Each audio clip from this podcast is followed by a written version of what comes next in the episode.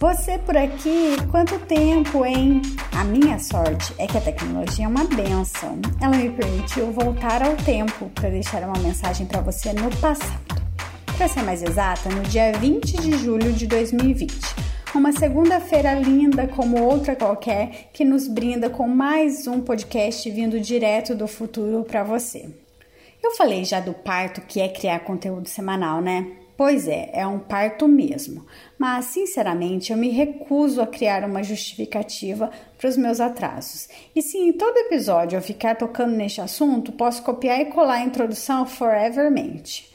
Essa bendita mania do cérebro enganar a gente com aquela vozinha. Faz amanhã, hoje você já trabalhou tanto. Ou então, espera você ter um insight para um tema bem bacana e blá blá blá blá blá blá.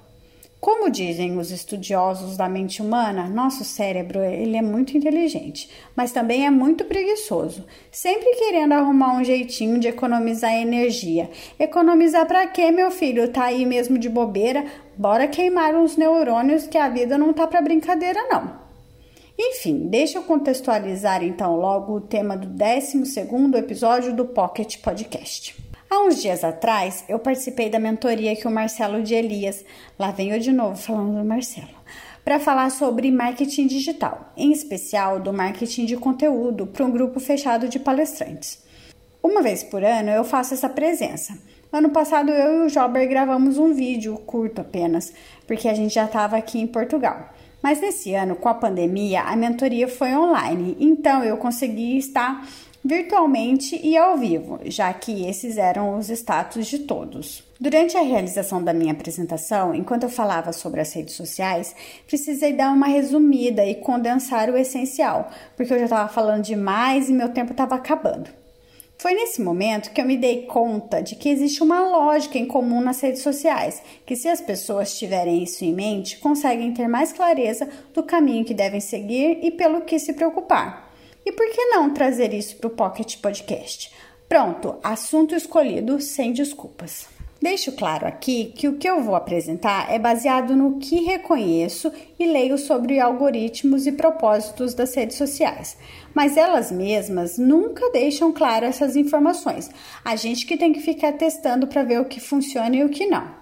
Espero não viajar demais em alguma das lógicas listadas aqui, mas se isso ocorrer, fiquem à vontade para me avisar. Inclusive, se tiver outras lógicas para incluir aqui, elas são muito bem-vindas. Bom, avisos dados, vamos lá então. Apresento a vocês a lista de 13 lógicas das redes sociais. Elas valem tanto para você que apenas consome os conteúdos, como também para você que cria conteúdos e realiza negócios com elas. 1. Um, as redes sociais são empresas. Lembro que quando eu morava na Irlanda, eu fui fazer um trabalho em um evento no Google e postei uma foto toda feliz, porque naquele dia eu podia dizer que já trabalhei no Google. Uma pessoa achou engraçado, ela falou assim: Nossa, mas dá para ir no Google? Tem um lugar chamado Google? Daí eu expliquei a ela que sim, que por trás de um site maneiro que te ajuda a encontrar tudo o que você quer, existe um negócio e gigante. Por isso, acho importante dizer isso no tópico 1. Por mais legal que seja interagir com amigos e parentes distantes, quando o assunto são as redes sociais e a internet como um todo, estamos falando de business. Isso significa que os empresários precisam rentabilizar tudo isso de alguma forma. E para fazer o negócio girar, nós, usuários, pagamos com as moedas que temos, tempo e informação. E se estamos do lado de quem vende e faz negócios pelas redes sociais, precisamos comprar o tempo e a informação dos usuários que queremos alcançar. Ou seja, não existe almoço grátis. 2. O seu feed é único. Preste bem atenção porque essa regra é a que vai pautar tudo o que vou falar aqui.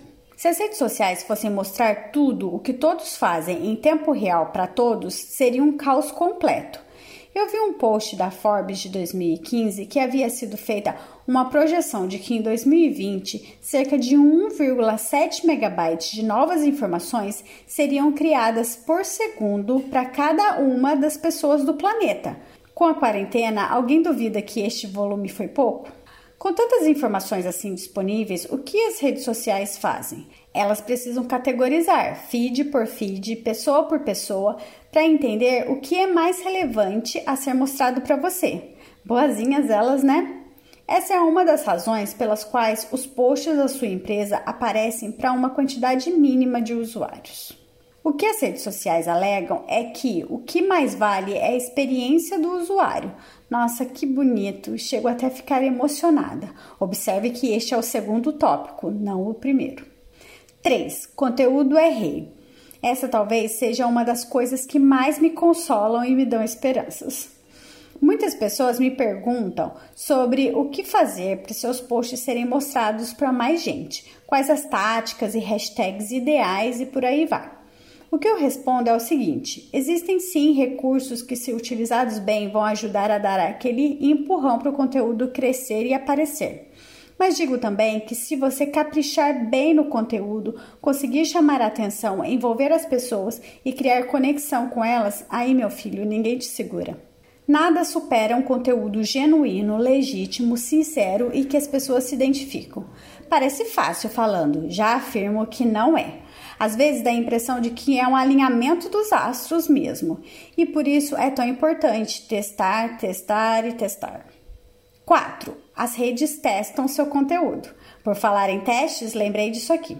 As redes sociais fazem o seguinte: o que você ou sua empresa posta, elas olham, falam assim: Hum, interessante, mas será que cola? Aí elas mostram para uma amostra dos seus contatos ou da sua audiência, para ver o que as pessoas acham. A partir dessa experiência, elas vão decidir se mostram para mais pessoas ou colocam o conteúdo na geladeira. É assim: quanto mais gente interage, maior a probabilidade de mais gente interagir. 5. Tudo é instantâneo. Viu uma coisa e não salvou? Perdeu, Playboy. É bem assim mesmo. Como existe muita coisa para mostrar, se você gosta de algo e não interage, não salva, não printa e não lembra de que conta se trata, a chance de você encontrar aquilo de novo é beirando o zero. Não adianta ficar rolando o feed na esperança de visualizar novamente. Vai por mim. Guarde muito bem guardado o que você aprecia e quer ver de novo. 6. Afinidades e relacionamentos imperam. A tendência é que as redes sociais mostrem para você conteúdos relacionados às pessoas do seu convívio, aquelas com quem você mais interage ou tem uma relação próxima. Tudo isso vai sendo mapeado e criado um histórico individual. Repare para você ver, coisas sobre sua família e amigos próximos são as primeiras coisas que pulam na sua tela quando abre o aplicativo. 7. Quanto mais você se interessa, mais elas acham que você vai se interessar. Digamos que você esteja se sentindo um pouco acima do seu peso e esteja incomodado com isso. Você começa a seguir algumas páginas nas redes sociais sobre exercícios para perder a barriga, busca algumas dietas ou receitas mais saudáveis. Certamente, ao acessar as redes sociais, conteúdos relacionados a isso, assim como anúncios, vão começar a ser mais frequentes em seu feed. Pelo fato de você ter demonstrado interesse por um assunto, as redes sociais entendem que se entregarem mais dele, vão atender a sua necessidade e te manter ali. Existe uma lógica que aí não se aplica só às redes sociais, mas a todos os veículos de massa. Estamos sempre sendo bombardeados com mais do mesmo, e isso é um problema. Sem contar que acabamos entrando no que chamamos de bolha, presos naqueles mesmos assuntos e perdemos a oportunidade de consumir outros conteúdos, abrir nossa mente para outros pensamentos e aprender coisas novas. Complicado. 8. O que uma pessoa fala vale mais que uma empresa fala. Isso já está até muito explícito, escancarado para quem quiser ver. Até pode parecer repetitivo, pois falei sobre os relacionamentos no tópico 5, mas quero reforçar essa informação por um motivo. A credibilidade e a relevância de uma página empresarial pode aumentar na medida em que um usuário, uma pessoa física, chancela ou dá o aval de que aquele conteúdo presta. É como se as redes dissessem: bom, se Fulano achou legal, então outras pessoas devem achar também. Então, essa é uma oportunidade para as empresas serem vistas e incentivar que os usuários deem essa credibilidade tão necessária. Como isso? Com comentários, reações, compartilhamentos. 9. Elas querem que você use a maior quantidade de recursos possíveis. Não se trata de usar ou não a hashtag X ou Y. Uma coisa é certa: as redes sociais criam recursos que é para usar mesmo.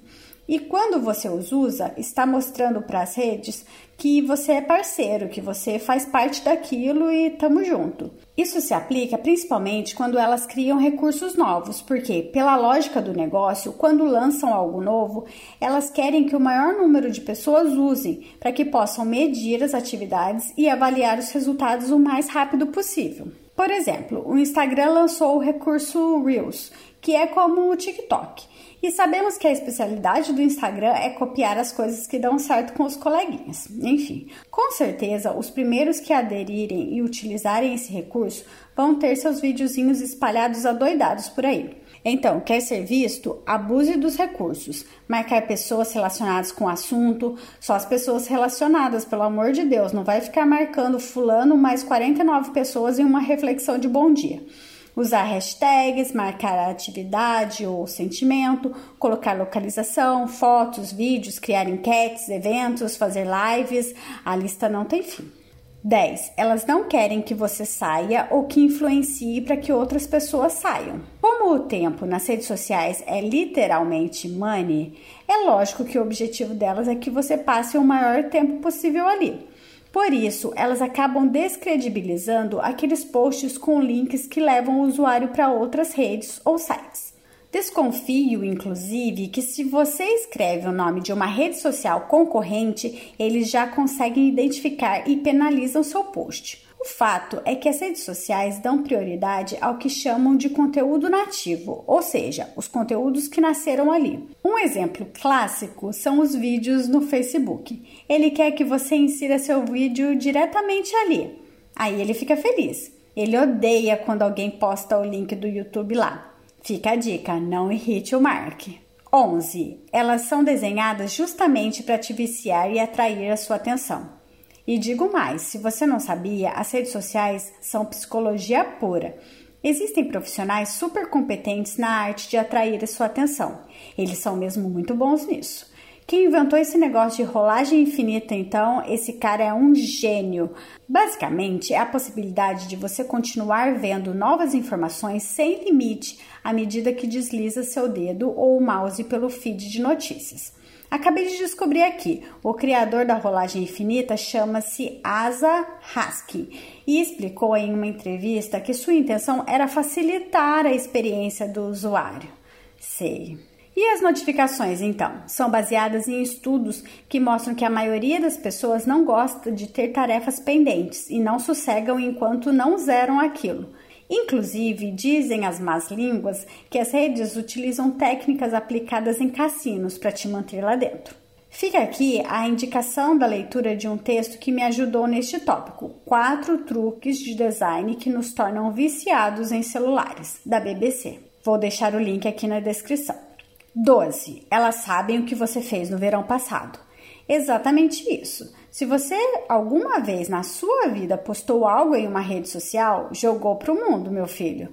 O seu histórico sempre existirá, o que pode depor a favor ou contra você. E como andam as coisas, nunca se sabe. É sempre bom dar uma checada no que você já postou e ou avaliar bem o que vai postar.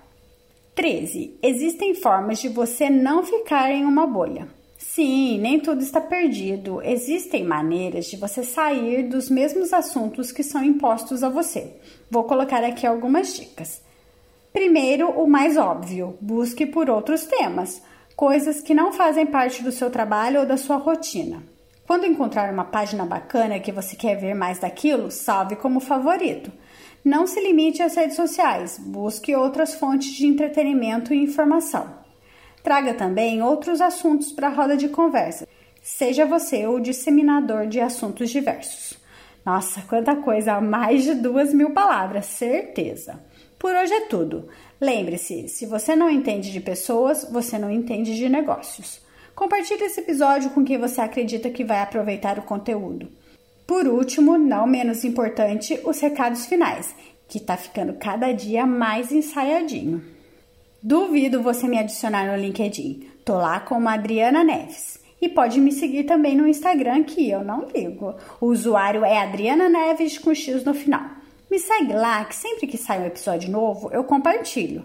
Claro, se você quiser saber quando tiver episódio novo, né? Ah, e tem o cadastro de e-mail também, é assim, vou te explicar. Você cadastra seu e-mail e toda vez que tiver algum episódio novo, eu te envio um recadinho, uma tecnologia de ponta.